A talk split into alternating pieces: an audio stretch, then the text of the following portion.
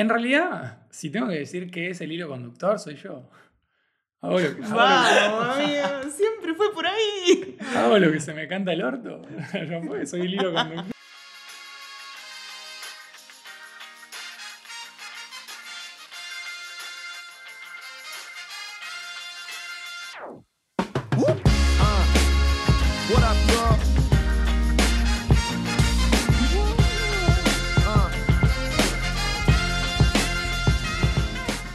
Bienvenidos, bienvenidas y bienvenides al capítulo número 12 de La creatividad va a salvar el mundo. El capítulo más raro hasta ahora. ¿Y por qué es raro, amigo? Contale a la gente por qué es raro. Porque estamos grabando a distancia, es decir, por Zoom. O sea, Blue y yo estamos juntos, pero estamos grabando con un gran invitado, invitado de lujo, a distancia. ¿Y nuestro invitado de hoy quién es? ¿Quién es? Bueno, era para que lo respondas. amigo, Em, estás ahí. Bienvenido Ezequiel Rambla, alias Seki, al podcast. ¿Cómo estás, amigo? ¿Cómo andan? ¿Todo bien? Un placer participar en este episodio raro. Raro post pandemia. Claro. Y además que Seki vive lejos. Post pandemia, plena pandemia. No, por pandemia, por. Ah, ok, ok, ok, ok. Esos son los conflictos ¿ves? del, del audio a distancia. Eh, pero lo estamos sobrellevando bastante bien, la verdad. Bueno, Seki, primero eh, preguntarte si te querés presentar brevemente. En Tengo una 30 idea. segundos. Tengo una idea. Que me, que me presente Blue. Ok. Bueno, Le sí, tiro la a pelota, le tiro la pelota. Y de paso escane- escaneo, ¿Te das cuenta, te das escaneo, cuenta de la creatividad de este invitado, por favor? de paso escaneo qué piensa de mí. Mira, amigo, yo te cuento. Este podcast, por si no lo habías escuchado, se trata de creatividad. Por lo que nosotros tenemos en nuestros invitados gente muy creativa. Así que si está invitado es porque yo considero que es una persona altamente creativa Claro. y porque tiene una trayectoria en cuanto al arte muy eh, amplia. Y ahí iba una pregunta, amigo, que es saber eh, de, de lo que vos te, te identificás o el arte que estás haciendo o qué es lo que más te representa para que con- no- te conozcan. Ok. em, no, no sé si me considero artista. ¿eh? Yo, yo no, me defin- no me defino como artista. Creativo, Creativo sí. Me considero una persona creativa, pero como una, como una forma de ser, ¿no? Pero independientemente del arte. O sea, la creatividad se puede aplicar en todo. Totalmente. Ese es nuestro primer capítulo. Ah, Bueno, por eso. Eh, sí, sí, me considero una persona creativa. No un artista, no un artista. Si bien sí aplico la creatividad a algunas disciplinas, como la fotografía, el diseño, que, que sí, que están súper relacionadas con el arte, yo no, no sé, nunca me consideré un artista, la verdad. Honestamente. ok. Bien. Igu- Igual se trata un poco de eso, ¿no? Como de no, no encasillar solamente a los artistas, sino como saber de que cualquier persona puede ser creativa en cualquier eh, actividad que haga, pero Hmm. solamente es considerarse y a partir de considerarse creativa poder Sí. solucionar distintos problemas. Es que sí, Sí, exacto. y además, además, el otro día, esto lo podemos charlar en otro capítulo, pero vi una definición de arte que me interesó bastante. Yo creo que Seki es artista según esa definición, pero no vamos, no vamos a entrar en eso. Es, es Seki no se, Si no se- si no se- Seki no se no- percibe como Si no artista. se percibe, ya está, o sea, ahí Dar- terminó cualquier tipo de Dar definición. esa definición ahora implica un spoiler para episodios futuros. Y yo creo que sí. Ah, ok, entonces me la Es contás- que además tampoco la tengo grabación. Tampoco la tengo anotada acá como para decirte, pero Claro, claro, claro. después la puedo buscar de la grabación Por y te favor. contamos. Por favor. Pero bueno, Bueno, me interesa Seki. Creo que... estoy medio en una con el audio, es la verdad, Sí, pero Blue, bueno. Blue ahora eh, podríamos grabar este momento para mostrar eh, la situación de audio que está Sí, volviendo un poco menos, loca Blue porque se escucha a sí misma, me escucha a mí dos veces, pero bueno. No deja de ser una, Eh, una solución creativa dentro de todo, dentro de las circunstancias. Digamos, este podcast de alguna u otra forma va a salir. Amigo, por eso lo estamos haciendo, porque Por son eso. creativos. Eh, con esa. Queremos preguntarte, Seki, también cómo llegaste al... O sea, creo que Blue y yo ya conocemos un poco tu historia, em, que es súper interesante. Y por eso queremos brevemente que nos cuentes, bueno, cómo llegaste a la fotografía, cómo llegaste al diseño, cómo llegaste a, a lo que haces hoy, básicamente, en general. Te preguntaría, ¿qué hago hoy? Yo, yo empezaría por esta pregunta porque realmente. Bien, es verdad. ¿Qué haces No, hoy? no. Perdón, ¿eh? Pero, perdón, amigo, Dale. pero desde que lo conozco a Seki, te juro de que está en una, en otra, en otra. Cada vez que lo veo está en otra creativa, te juro. Claro, siempre inventa algo nuevo. Sí. Eh, Pero bueno, ¿qué estás haciendo un- hoy por hoy?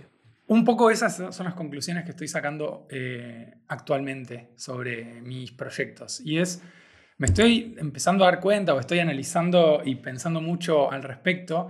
Y mm, claramente tengo una tendencia, que no me doy cuenta, lo puedo ver en retrospectiva, a empezar cosas, a crear cosas de la nada, un nuevo proyecto, una nueva idea. Y después no tengo la misma energía para mantenerlo en el tiempo, como para hacer que eso eh, crezca, o etcétera, etcétera, etcétera. Que son, son etapas muy distintas de un proyecto y están buenas las dos o las tres o, o la cantidad de etapas que haya, pero yo estoy identificando cada vez más que mi fuerte, o por lo menos en donde más me, me encuentro aportando lo máximo, es en el momento de crear de la nada a algo, ¿no? Total. Claro. Después hago que empiece a, a- a desarrollarse un poco hasta que tome forma. Y una vez que toma forma, automáticamente me pongo en la posición de empezar a crear otra cosa nueva, distinta. Entonces, eso quizás eh, explica un poco por qué siempre estoy en una y en otra y en otra. Porque hago eso, o sea, realmente, no, no me lo propongo. Es- me pasa, sale, no sé. Para, para- me pasa. Para mí Eh, es, sí. es muy zarpado eso. Lo que está, lo que está diciendo. Eh, Yo me amigo, siento eh, muy eh, per- identificado. yo también. ¿Por qué será? Esperemos que no suceda con el podcast.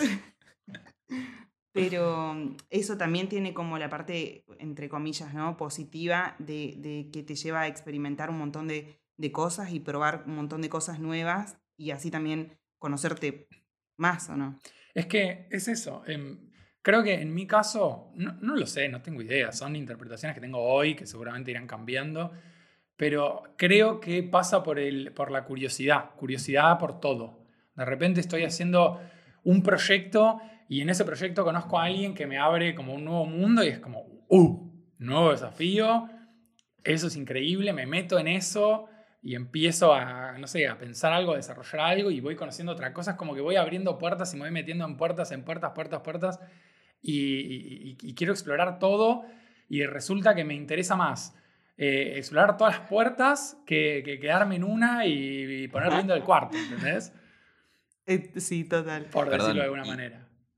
Creo que en ese. o sea, eh, refiriéndonos a eso, eh, me parece muy interesante que además de diseño, fotografía y eh, diseño, imagen y sonido, estudiaste Derecho. Estudié- Amigo, disculpame, pero no te conocía tanto, ¿eh? Yo Pero- no sabía esa parte de vos. te, te faltan varias. Eh, Ah, no, estudia filosofía y estudia coaching. es que ese, ese, es- ese es mi.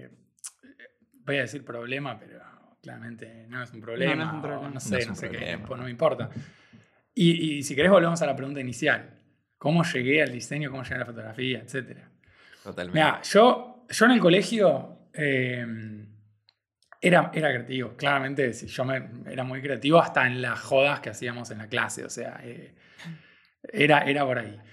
Cuando estaba terminando el colegio, yo realmente eh, no sabía estudiar. Me, me costó mucho, pero porque me interesaban muchas carreras. Muchas carreras. O sea, desde biología, filosofía, letras. Eh, pero las, las top, top, las que más me interesaban eran psicología y publicidad. O sea, imagínate, ¿no? Como todo, iba por, por todos lados. Eh, Sí. Yo no, no quería dejar de, de- de entrenar, por decirlo de alguna manera, toda la parte más, más lógica, matemática, etcétera, que, que siempre tuve facilidad en el colegio. Eh, me iba bien, me, me resultaba fácil. Eh, era, yo sentía que era bueno en eso. Y por otro lado, la parte creativa. Y era cómo Claro. carajo eh, combino eso a los 17 años, ¿no? Que- digamos, ¿qué, Sí, qué experiencia del mundo, te- qué, qué nivel de autoconocimiento tengo a los 17 años para tomar una decisión, a ver, la, la suficiente, ¿no? Pero, pero- menos pero- cinco. la suficiente, pero, pero con, con quizás una creencia de que elegir la carrera marca tu vida, básicamente, para siempre, ¿no? Y, Mm. Chill, Y amigo, bueno, cambiar mil veces. esa de hecho. concepción también, ¿no? Claro.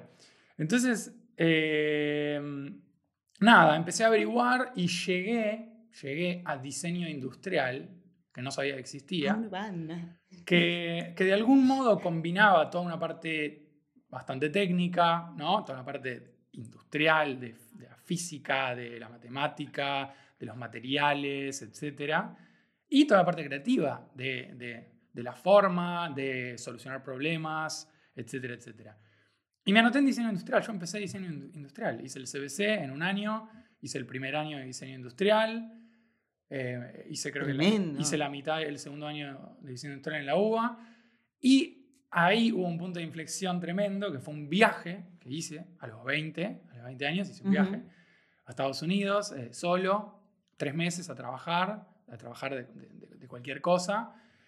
Y, y es muy loco esto, porque de repente, eh, hablan- ah, yo te estoy hablando del año 2006, 2007.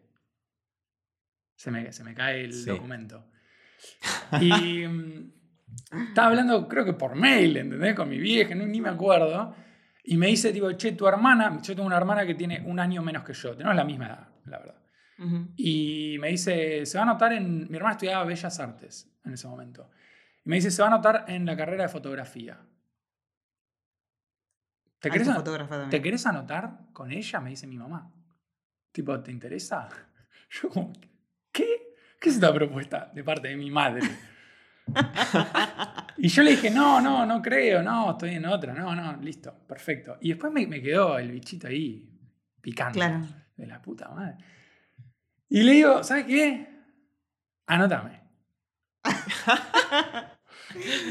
Anótame. Abrió, abrió una nueva puerta. Y sabe que en biología también. La carrera. Llegué del viaje, empecé la carrera de fotografía, que era, no te digo full time, pero se cursaba todos los días, eh, cuatro o cinco horas Ujú. por día, o sea, era bastante carga horaria, más la UBA. Eh, y me encantó, me encantó, me fascinó y dije, me interesa más que diseño, por lo menos industrial. Mm. Entonces le metí como prioridad a la carrera de foto. Y así llegué de algún modo a la fotografía. Igual ahora te cuento curioso. Y ahí, eh, como me interesó más la fotografía que el diseño industrial, decidí cambiarme de industrial a gráfico, pero por un tema de complementación con la fotografía. Yo decía, me interesa más la fotografía, me sirve más, creo, el diseño gráfico que el diseño Mm. industrial para, para la fotografía. Y así fue. Y, y terminé laburando más, la verdad, terminé laburando más en diseño que en fotografía. Sí. Y pregunta, eh, entre todo lo que hiciste ya, eh, ¿no sentís como que hay un hilo conductor que de alguna manera, eh, esto lo hablamos mucho con Gonza, pero este patrón como que se repite entre todo lo que estás haciendo, lo que hiciste hasta ahora? En realidad, si tengo que decir que es el hilo conductor, soy yo. Hago lo, que- hago lo- ¡Vamos, amigo! Fue por ahí. hago lo que se me canta el orto. Fue, soy el hilo conductor. Excelente. Eh, o, sea, Em. o sea, no, no creo que tenga que haber un hilo conductor que, que- que diga que es coherente hacer algo. Si tengo ganas, creo que es, es suficientemente fuerte el hilo. Bueno, pero entonces quizás el hilo conductor es la motivación. La Bueno, curiosidad. sí, obvio, sí, sí, sí, sí. O vos. Ah, Es que... Perdón. Sí. Me, me interesa mucho. Acabas de tirar una frase que me da el pie para contarte cuál es el tema de hoy y por qué te estamos interrogando sobre tu vida. Me, había, Eh, me había- me había olvidado que había un tema. hay un tema, Hay hay, un un tema, eh, que lo venimos tratando en realidad, eh, inadvertidamente, ¿Viste que es el hilo conductor? que es el detrás de cámara. Muy bien, me encanta. Mm, Queremos hablar hoy de el artista detrás de la obra, Utilizando esta metáfora que aplica obviamente a vos que sos fotógrafo, eh, que es el detrás de cámara, y, y cómo el artista en cierto punto forma la obra, o sea, lo que vos haces está marcado por quién sos y justamente el hilo, como dijiste vos, el hilo conductor de todo lo que haces y lo que hiciste, sos vos. Sí. Eh, Y acá Decime, dale. No, em, primero, amo, amo tu historia. Em, quiero que nos cuentes el dato curioso que ibas a decir recién, pero antes de eso, también eh, me quedé con algo que dijiste a la mitad del tema de que querías estudiar 500 carreras. o mil, eh, porque te interesaba todo. Y la verdad es que creo que sos una persona brillante en, es- eh, como en esa forma de mirar eh, la vida, el estudio, em, eh, eh, el, no sé, lo que uno quiere hacer de su vida. Em, de hecho, bueno, nada, o sea, es una boludez lo que voy a decir porque vos ya lo sabes, pero se lo cuento a la gente que está escuchando. Yo antes de cambiarme de carrera hablé con Seki cuando estudiaba arquitectura todavía. Em, y yo siempre rescato que la conversación que tuve con Seki fue probablemente em, la conversación más importante de mi vida porque me cambió totalmente la forma de ver todo Sí. Y me convenció totalmente de lo que quería hacer. Ojo que hay mucha gente que coincide en eso, eh, amigo. No sé si será la carrera de filosofía, no sé, pero. O él. Espero que, espero que en, en varios años esa no haya sido la conversación que te cagó la vida. No creo, no creo. Por ahora viene para, viene para mejor. Sí, yo, no, yo nunca tuve problema en cambiarme de carrera. Para mí no. Nunca. Nu- ¿Qué sé yo? No, no las veo como algo definitorio. Las veo como algo transitorio. No sé, no sé si está bien o mal. No sé, es como, es como lo veo. Eh, creo que le, le doy más relevancia a, a- a lo que siento en el momento que a un compromiso que hice, o, entre comillas, eh, dos, tres años atrás, ¿no? Es, eh, Total. Si siento que es por otro lado, hago el giro, no, no tengo drama. Eh, entonces, pará, te tiro el dato curioso antes de que, antes de que nos olvidemos. Sí. Dale. Yo seguimos.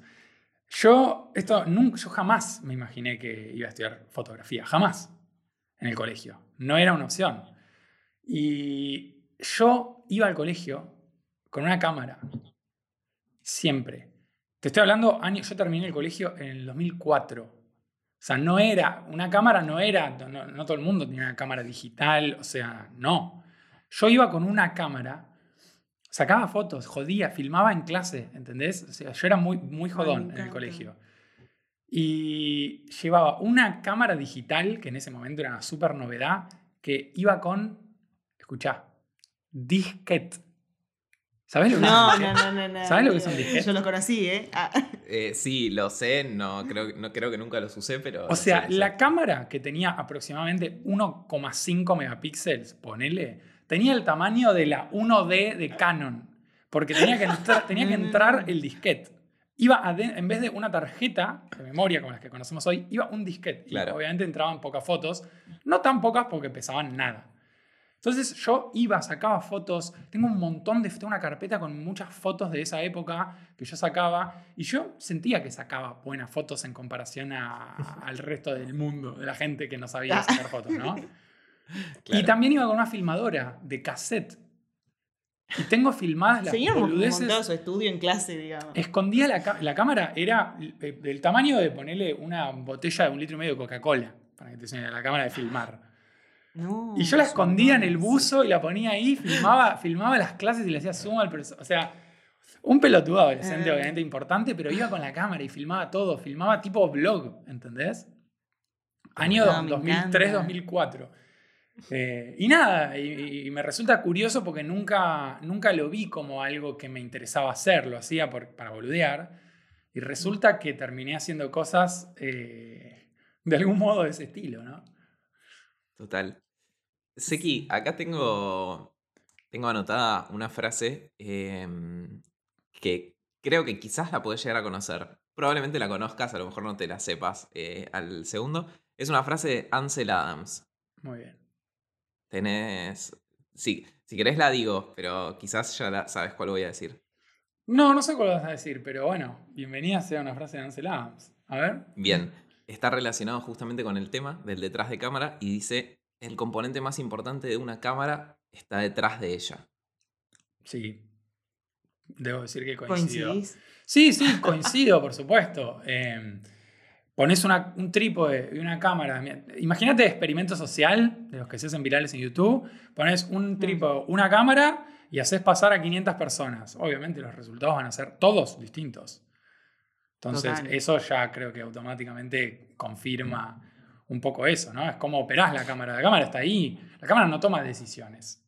La máxima decisión que puede tomar una cámara es la pones en automático y te define qué velocidad y qué diafragma para exponer bien, pero después la composición es otra, otra historia. He, apre- he aprendido mucho en las clases de fotografía con Segui. ¿Sabías, amigo? ¿Hiciste clases? Yo hice clases de no fotografía sabía. con Segui. Eh, sí, totalmente. Y creo que, digo, para salir un poco de la fotografía, ir a, a cualquier ámbito creativo. Creo que, mm, por así decirlo, por eso me parece, por eso traemos el tema del detrás de cámara o, o del artista eh, detrás de la obra, porque creo que el artista es superador a la técnica. Independientemente de si es fotografía, de si pintás, eh, de si haces música, mm, las herramientas que uses nunca van a definir lo que haces. Tal cual. O sea, son, son cosas que son. Que sí, es bastante. pu- Puede, puede irse al carajo el tema, ¿no? Ni idea. O sea, podemos opinar algo ahora y si lo volvemos a charlar mañana, quizás opinamos lo contrario. Ni idea. Puede ser. Total. Eh, sí, sí, sí, sí. Yo creo que, que, eh, la obra nace obviamente en una cabeza. Puede, puede- ojo, porque puede pasar algo espontáneo. ¿eh? Puede pasar algo espontáneo que no está planificado y que sea quizás gracias a la técnica. No, no sé, la técnica también es una forma de materializar algo, ¿no? O sea, la técnica Total. en algún punto es Ah. imprescindible también. Si vos me, me, me, me considerás fotógrafo es porque uso una técnica. Si yo me imagino las fotos y nunca las saco, no sé qué- qué sería. Sí, creo que no hay, no hay una encima de la otra, sino como que van eh, por igual, ¿no? O trabajan así en equipo. Claro, y creo que también, a ver, muchas veces eh, no tenemos tanto en cuenta el hecho de que para que un artista realice una obra o para que, no sé, un fotógrafo llegue a sacar cierta foto, hay atrás todo un proceso Sí, eh, personal, creativo, profesional, un montón de cosas que no se ven en la foto, o sea, no se ven en el encuadre, pero están. absolutamente, absolutamente. Eh, la búsqueda, la- el ojo, el entrenamiento del ojo, el criterio. Eh, hay un montón. O sea, es, es una historia que, que culmina en, es- en esa obra, en algún punto. Pero pasa lo mismo en todo. Pasa lo mismo en todo. En, en todas Como las ejemplo. disciplinas, en el deporte, en cualquier cosa. O sea, vos ves solo un resultado. Desde afuera ves un resultado. Yo voy al cine, veo una película. Claro. Y digo, me gustó o no me gustó, porque si, no sé si se casaron o no. ¿No? Sí. Pero depende también el, el- el ojo que tengas. El ojo, no me refiero literalmente al ojo, sino a la interpretación. No, sí. Eh, También lo que veas, lo que vayas a ver. Yo puedo ir al cine y quizás, ni siquiera, no me acuerdo si se casaron o no. Pero la luz, ¿no? La luz, los Claro. planos, la composición, los colores, qué sé yo. Cada uno ve lo Claro, que porque ya empezás a ver todo desde ahí. Sí, pero no deja de ser un resultado. Un resultado. Si, mientras más conozcas la disciplina, más vas a poder analizar el proceso, incluso desde el partiendo desde el resultado, proyectando para atrás. Por ejemplo, yo si veo una foto, puedo detectar, por ejemplo, con qué tipo de lente fue sacada, ¿no? Nunca voy a poder Sí, llegar hasta la cabeza de la persona, pero mientras más conocimiento tengas, más puedo ir reconstruyendo o, o qué sé yo, eh, imaginando cómo pudo haber sido el proceso. Pero sí, hay mucho de quedarse solo con el resultado y punto. Y, y- y no está ni bien ni mal. No, na- nada está bien ni mal. Nada está bien ni mal. ¿Qué? Pero te hago una pregunta, eh, dado que estamos hablando justamente de la importancia del detrás de cámara, Hmm. eh, o el detrás de escena, por así decirlo, ¿cómo te parece, Seki, a vos que se puede evidenciar más todo eso que hay atrás? Eh, ¿O cómo podemos acercar a la obra, que no, que no quede solo un resultado aislado, sino acercar a la obra el proceso artístico o creativo? Acercarlo, ¿te referís a eh, Al que, espectador. que el artista intencionalmente haga eso o que, o, o que el espectador tenga la curiosidad de profundizar más en la obra? Yo diría del lado del artista en este caso, pero creo que podemos ir por cualquiera de los dos. Es que no creo que, que- que s- que quiera el artista en, Claro, muchos, en yo- muchos yo también casos. coincido en eso. En muchos casos. Porque si no, eh, o sea, no sé hasta qué punto el artista lo hace por, por, por, por, s- por él. Y bueno, es un poco lo que hablamos en el capítulo anterior. Sí. Eh, Sí. Obviamente no lo sé, no lo sé. Solamente te puedo hablar con mí, por mí y, y- y creo que tampoco lo sé. Eh, pero, qué sé yo, em, no me imagino. Me parece que, ¿sabes, ¿sabes lo que pasa? Estoy pensando. Me parece que en muchos casos el proceso ter- termina siendo solamente el proceso, no es la obra. Son cosas distintas. Yo creo que, por ejemplo, vamos, cualquier artista eh, de pintura, ponele, un pintor. Sí. Si vos lees eh, la biografía de la persona, y ni hablar si la conoces personalmente y te puedes sentar a charlar un café, seguramente interpretes eh, mucho más del cerebro ese que creó esa obra y probablemente resignifiques un montón de cosas de la obra y, y- y sea mucho más rica y profunda la interpretación que hagas de la obra, ¿no? Pero, sí, totalmente. pero, pero si, si se espera que eso pase en cada vez que alguien ve la obra, no sé, tiene que estar el artista agarrándola y contando su vida a cada persona que la ve o distribuyendo una autobiografía en Netflix. Es como que la obra llega a un punto en el que tiene, va más lejos que la persona Entiendo. y que el proceso. Entonces, llega un punto en el que eh, no le puedes seguir el ritmo a la difusión de la obra con el proceso para que la gente se entere, excepto que sea súper ultra famosa y, y también el artista y la gente ya profundice sobre sus procesos, su forma de pensar, sus intenciones, qué sé yo, sus, su- sus eh, convicciones políticas, qué sé yo, lo que sea. Ni idea, ¿eh? Para, yo- Dale, dale. no, es que yo iba a pasar por el tiempo a otro tema que a mí me parece importante cuando nosotros pensamos el título del capítulo del detrás de cámara. A mí hay algo que me quedó grabado, para que no voy a escuchar muy bien, pero me quedó, me quedó grabado, amigo, y fue cuando yo te conocí a vos, aquí, que fue en la, en la escuela de creativos, ¿te acordás? Sí. Obvio. Bueno, en la Escuela de Creativos, cuando él hizo la introducción de todo lo que sería Influos, para quienes no conozcan Influos, eh, después vayan al Instagram y busquen Influos. Influos.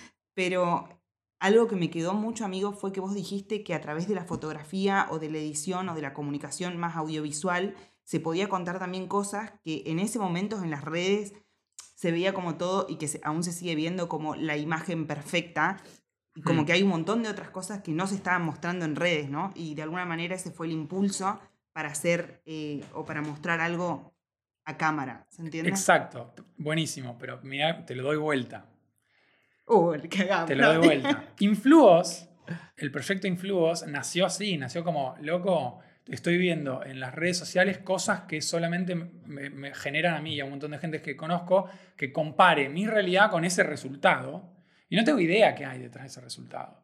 Y no tiene sentido que yo compare mi vida con una foto, lo que sea. Entonces, eh, eh, surgió de ahí, de me gustaría que se vea el proceso y todo lo que implica llegar ahí. Pero en Influos, mostrar ese proceso no es el proceso, es la obra. La obra de Influos Brillante. es mostrar ese proceso. Ahora, ¿cuál es el proceso de Influos? Esa es otra historia. De hecho, yo, no, yo nunca, de hecho, yo nunca aparecí. Yo soy más que nunca en Influos la persona atrás de la cámara. Exacto, por eso. Entonces, en Bueno. todo caso, el proceso de Influos no es mostrar cómo en las redes sociales se produce algo. El proceso de Influos es, en todo caso, como yo y otras personas, obviamente, creamos y desarrollamos los proyectos en Influos, que eso muchas veces no se mostró. De hecho, yo, Claro. a mí no me conoce nadie en Influos. Tiene, por favor, la gente que está escuchando tiene que ir a ver Influos porque es increíble. El equipo, la gente y lo que hay justamente detrás de cámara. Total. Y si te parece, Seki, ya estamos casi sobre el tiempo, así que podemos pasar a los tips finales. em, que quedaron medio en un gris, no sé para dónde vamos a patear en este ya, ya momento. no sé para dónde. Pero mm, acá voy a dejar libertad, que cada uno de las recomendaciones que quiera. Sí. Mi recomendación es cada tanto, siguiendo la metáfora, dar vuelta a la cámara. Uh, No quedarse siempre y no, no quedarse siempre atrás de cámara. Yo creo que está bueno aparecer en la obra propia o, o plasmar algo personal. A ver, siempre va a plasmarse lo personal en la obra, ¿no? Pero mostrar a la persona que está del otro lado. Está, está bueno eso que decís. Lo voy a anotar. Ah, yo tengo el otro tip que me, que me, to- me sonó mucho con el que dijo Seki, eh, que es esto de la curiosidad. eh, y ser curiosos y creativos y como no encasillarse en lo que está convencionalmente o tradicionalmente, bueno, la carrera es así y seguís así y así y así, o sea, puedes probar lo que sea y puedes alimentar tu creatividad de la manera que sea. Total. Seki, ¿algún tip, recomendación? Sí, estoy- estaba pensando. eh, yo, eh, es que hay un tema, yo no sé, cuando ustedes dan el tip, no sé en qué obra estarán pensando o en qué disciplina, ¿no? No tengo idea, porque ¿de qué estamos hablando? ¿Un escritor? ¿Un escritor? ¿Un pintor? en la que quieras un, también. baila- un La que- bailarín. Bueno, yo mm, un tip que daría es hacer lo que, hacer lo que necesites. Hacer lo que necesites en ese momento Claro. en ese momento, siendo consciente que es en ese momento. ¿no? Yo en su momento, y acá pongo quizás un ejemplo para, para que quede claro, yo en su momento necesité estar 100% atrás de cámara, como en Influos, y, y era lo que necesitaba realmente en ese momento, y hoy quizás necesitaría otra cosa. Entonces, Hoy, perdón, hoy Sí. rescato que estás apareciendo de a poquito, pero cada vez estás apareciendo un poquito más en tus redes. y en las de Sí. Sí, sí, sí. No, Y no, en las de no en Fotix. Influos. Claro, claro. En otros proyectos sí, porque me di cuenta Claro. que en esos proyectos particulares podría llegar a sumar esa, esa, esa presencia o que haya una cara, ¿no? Que en- ahora, viéndolo en retrospectiva, en Influos re hubiera suma- sumado, re hubiera sumado. Pero en ese momento yo o no, o no lo necesitaba o no estaba listo para hacerlo, ¿no? Y bueno, y, Ujú. y- y así fue. Y no hay por qué lamentarse, digamos. Es, eh, Sí, co- como, como otro tip podría ser también el respetar los tiempos de cada uno. Total. Sí. O sea, hay. Y te cierro, pero, pero, antes, antes de que cortes. Un tip más. Como reconocer que está el proceso de la obra, pero también está el proceso interno de encarar ese proceso. No sé si se entiende. Es como algo previo. Es Totalmente. Lo que estás sintiendo con respecto a ese proceso, todo lo que te da miedo de ese proceso, todo lo que te entusiasma. Entonces, yo creo que si, si, si mm, tuviera que dar un tip yo es reconocer ese proceso, que es 100% interno, y, y andar, o sea, escucharlo y, y, y cumplir las necesidades que ese proceso requiera. Total. Quizás Me es, encantó. inacces- es inaccesible, no lo sé, estoy solamente hablando. Me, me- me- me llega a mí, por lo menos voy a tratar.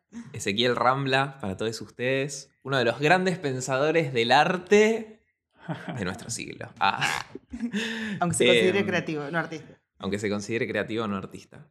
Bien, Seki, antes de cerrar, si te parece, te invitamos a compartir tus redes.